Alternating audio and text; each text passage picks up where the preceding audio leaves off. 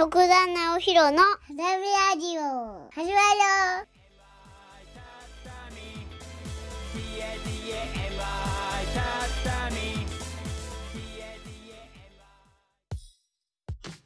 畳屋ラッパー徳田直弘の畳ラジオ。畳職人が思うことスタートです。第10回目のタイトルは春から大学生になります。はい。私32歳になりまして学びを重ねようと思っております。4月1日から入学ということで今いろんな準備を進めているところです。準備といっても大学生になるといっても働きながら学ぶ方法をとっているので今までの皆さんが思っている大学生とはちょっと異なります。どんな風かというと通信教育部のため週末芸大とも言われています。年に14日ぐらいのスクーリングで大丈夫ということです。スクーリングの日程表を見ると月に一度2日間ですね。土日。通う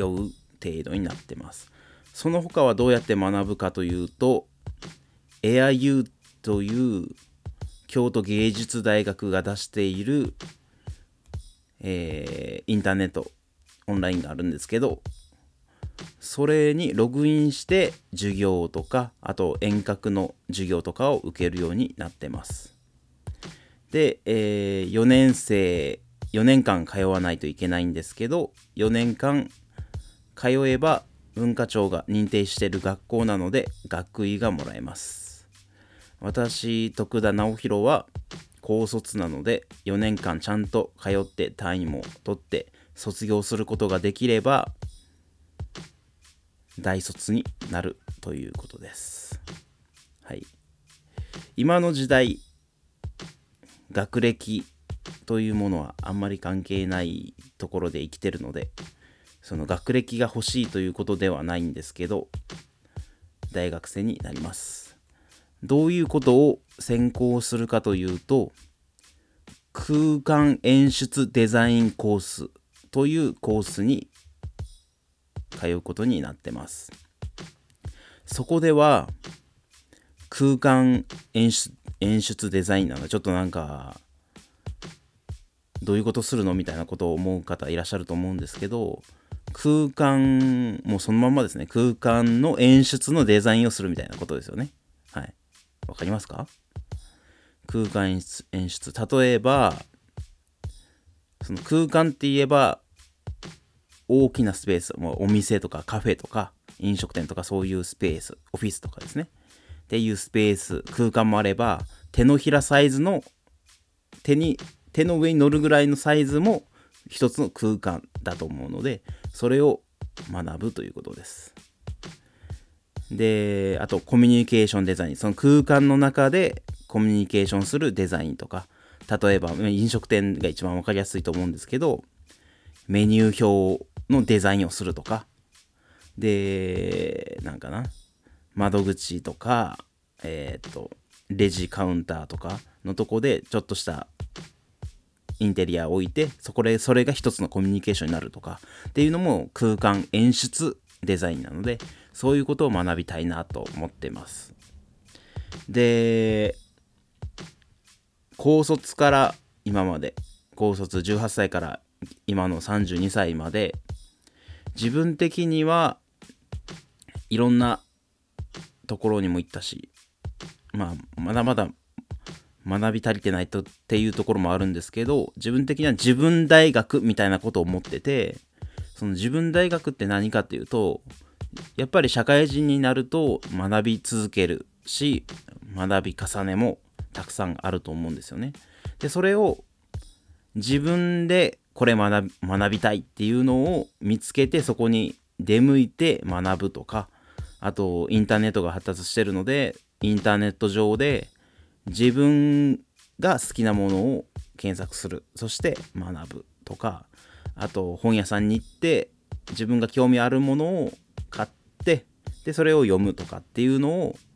やってきたのでそれは自分の大学。別に学位とかそんな関係なくて自分が学びたいことを学ぶし会いたい人に会いに行くしみたいなことをやってきたので自分大学をこの十何年間やってきたっていうところです。で十何年間か？やってきたってとこですね。18から十数年か。やってきたってことですね。でそれはそれで、ま、今からこれからも今からもこれからも自分大学で学び続けることはできるんですけどちょっとこれは、えー、それ以上のことも行きたいし今までは自由なカリキュラムでもうカリキュラムっつってもそんな言うほどでもない。自分の好きなことを吸収してやるってことをずっと繰り返してきたのでちょっと体系的に